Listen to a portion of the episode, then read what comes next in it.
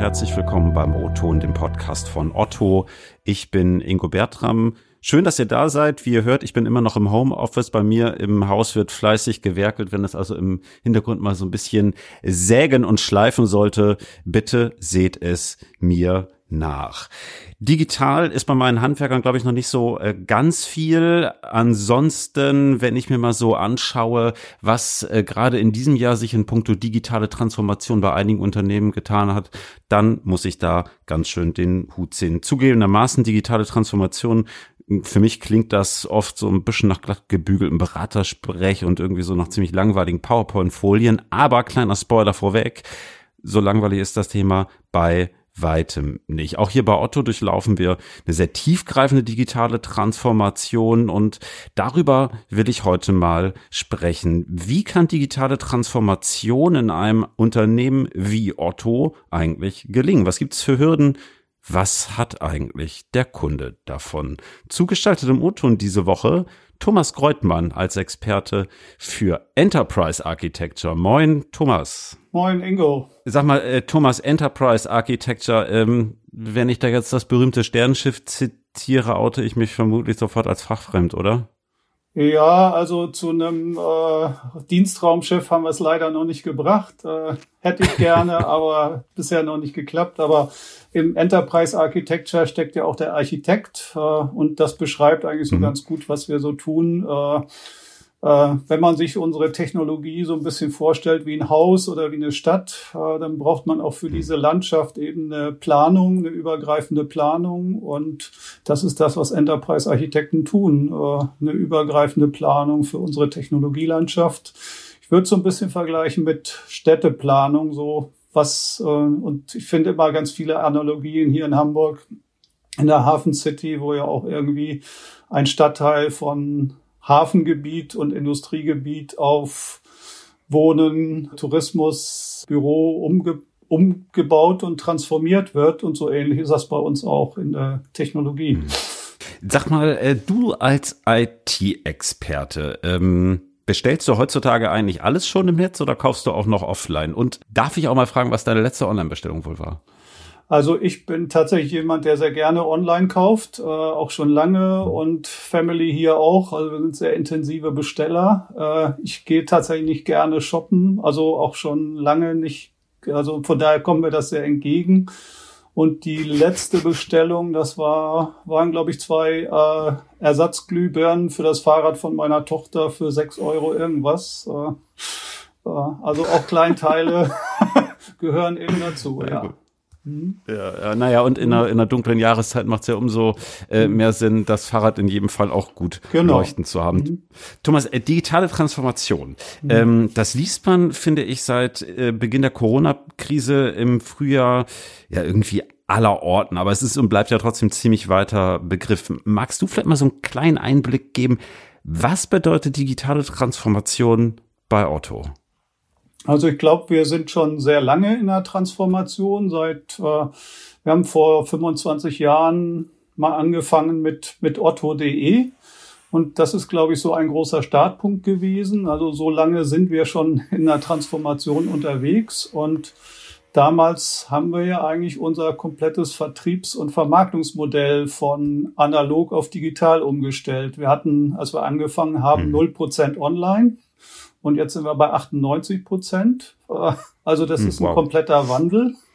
Und äh, jetzt sind wir seit ein paar Jahren in so einer zweiten Stufe, wo es nicht nur um das Vermarktungsmodell geht, sondern tatsächlich um den Kern des Geschäftsmodells und wie wir Geld verdienen, indem wir uns mhm. verändern in Richtung Plattform ne? und von einem mhm. reinen Händlergeschäft zu einem Händler- und Marktplatzmodell uns verändern. Und das ist der Kern unserer Transformation. Ist ja eigentlich sogar eine doppelte Transformation, wenn man so will. Ne? Also erstmal von einem Offline-Händler mhm. zum Online-Händler und dann mhm. weiter zur Plattform. Ähm, was ist da genau deine Rolle als Enterprise-Architekt? Genau, äh, wenn, wenn man so, äh, so fundamental das Unternehmen umbaut, dann baut man auch genauso fundamental die IT-Landschaft um und die Technologielandschaft.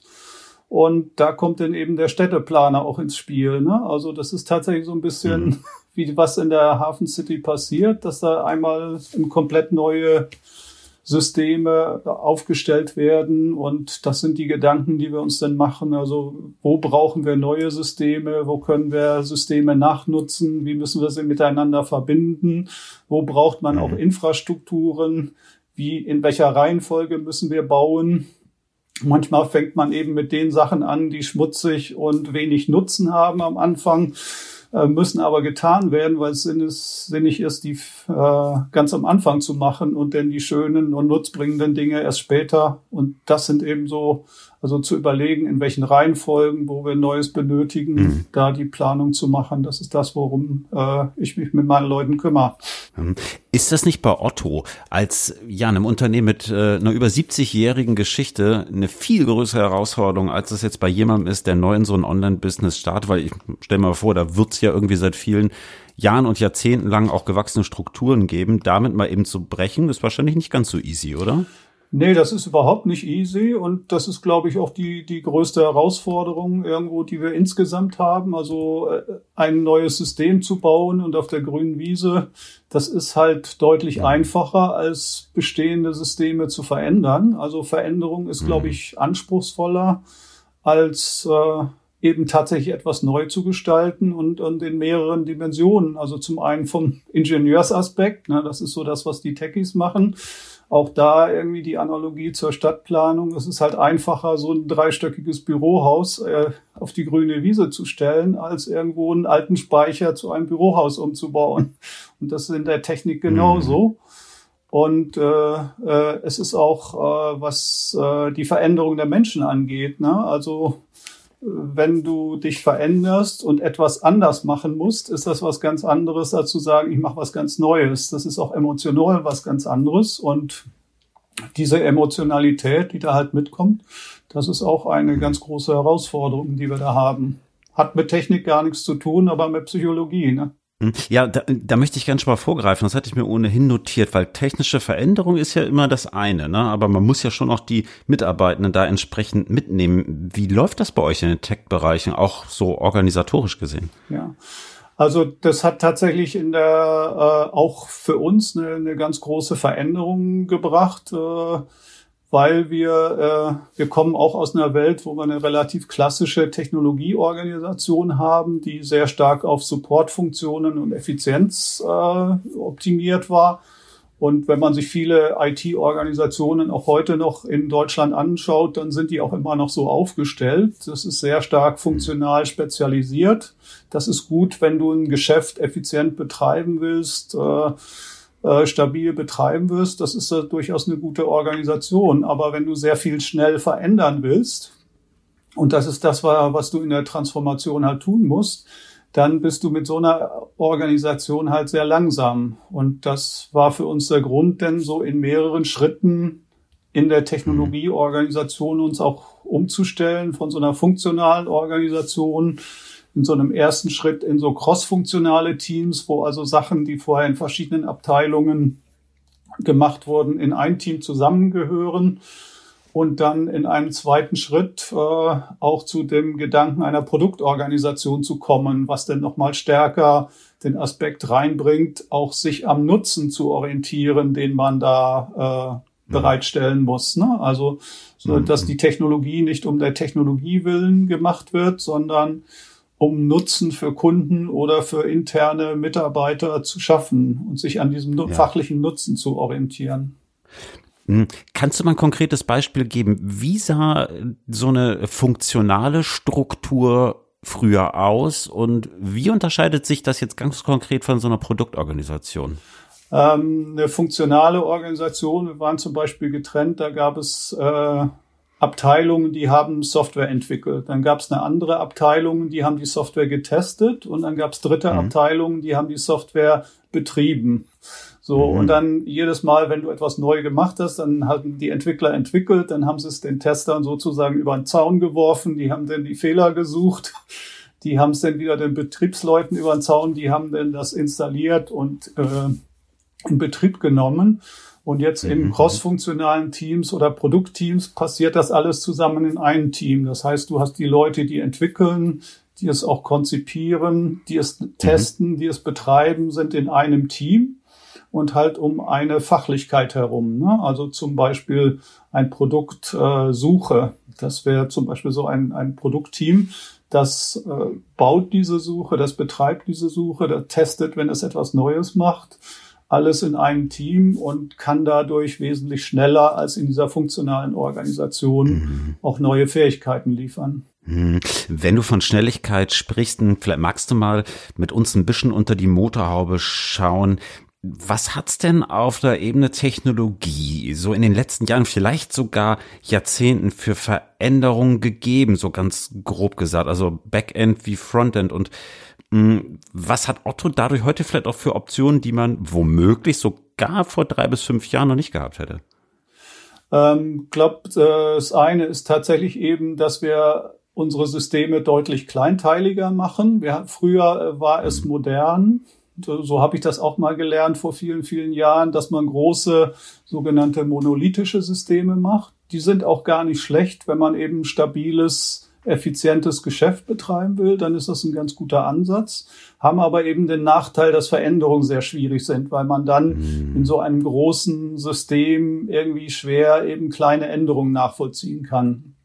Also haben wir und sind auch noch dabei, da sind wir noch, noch nicht durch, eben da unsere äh, Landschaft in deutlich kleiner geschnittene Systeme. Und das bedeutet eben, dass wir deutlich schneller Systeme bauen können und was vielleicht noch äh, anspruchsvoller ist, auch deutlich schneller ein System wieder loswerden können.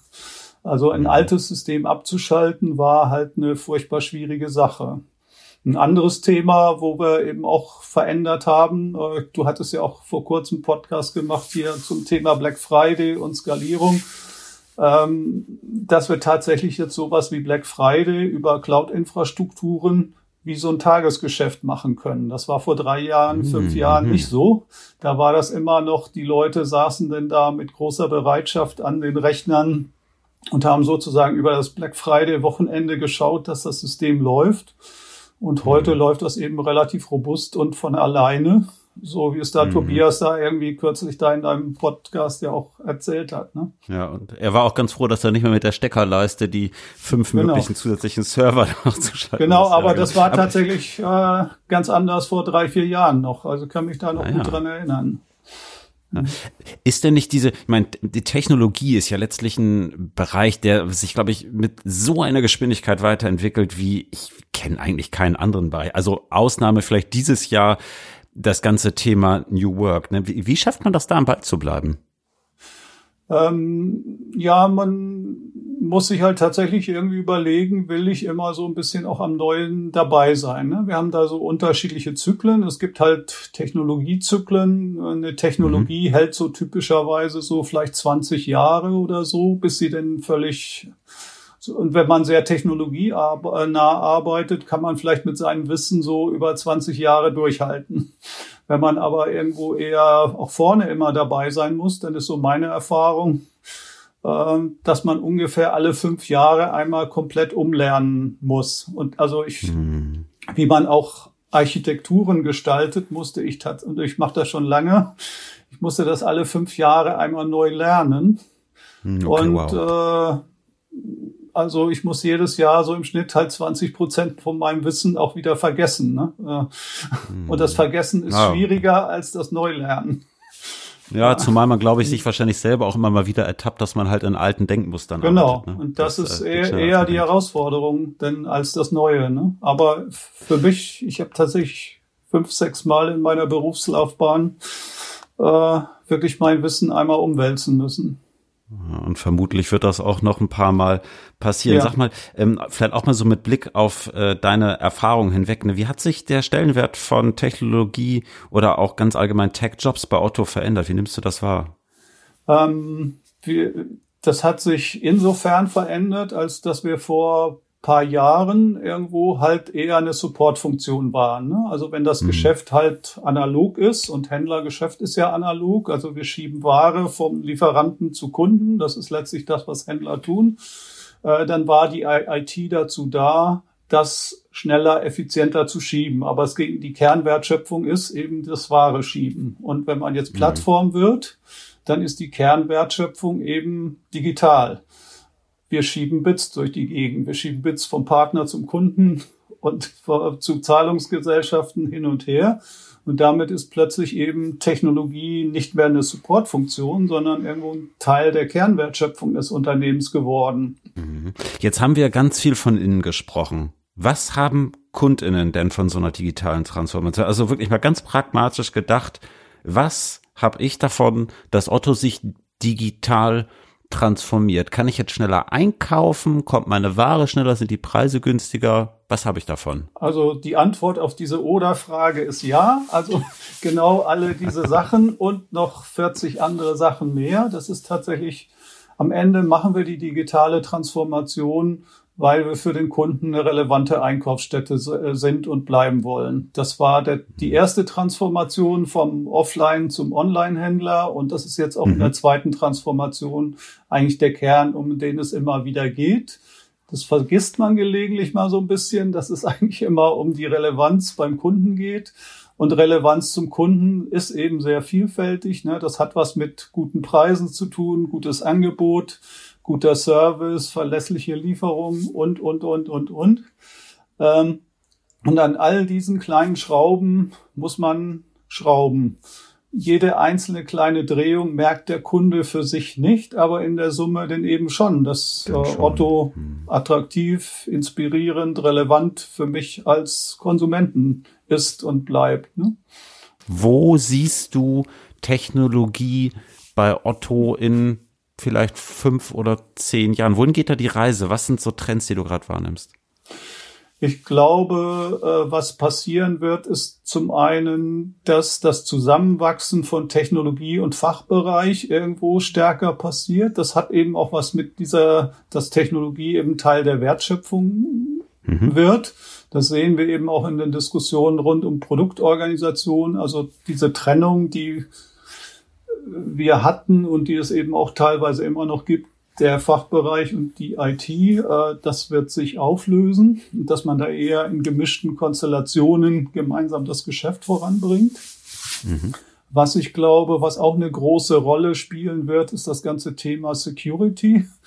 Das wird dominanter werden. Mhm. Äh, das ist heute etwas, was so ein bisschen gemacht werden muss. Äh, aber irgendwo, wir bewegen uns halt in einer Welt, wo, wo auch so ein paar böse Jungs draußen rumlaufen und davon, Leider, ja. hm. davon gibt es mehr. Also das ist etwas, was ich wahrnehme, was deutlich wichtiger wird für uns äh, und, und dann auch irgendwie mehr Aufwand, mehr Geld, mehr Aufmerksamkeit auf allen Ebenen erfordert. Äh, und glaube zu schauen, wie wir noch schneller und automatisierter auch selber Technologie betreiben können. Ne? Also wir, wir dürfen eben nicht nur die Fachbereiche automat mit Automatisierung unterstützen, sondern ich glaube auch bei uns in der IT selber unsere eigene Wertschöpfung zu automatisieren. Das wird auch eine große Rolle spielen. Und dann eben die üblichen Schlagworte wie KI. Ich glaube, das intelligente Steuern, so würde ich es mal nennen, irgendwie, äh, das ist auch etwas, wo wir noch lange nicht das ausgeschöpft haben, was man heute vielleicht schon machen kann. Ja, also feststeht, Technologie wird mit Sicherheit nicht an Relevanz einbüßen. Ich sag Dankeschön. Vielen Danke, Dank, Ingo. dass du da warst. Hat mir auch Spaß gemacht. Ja, liebe Hörerinnen und Hörer, das war der O-Ton für diese Woche. Lob, Kritik und Anmerkung gerne wie immer per Mail ingo.bertram.otto.de oder per LinkedIn. Nächste Woche Mittwoch hören wir uns wieder. Bis dahin habt eine gute Woche. Bis bald und tschüss aus Hamburg.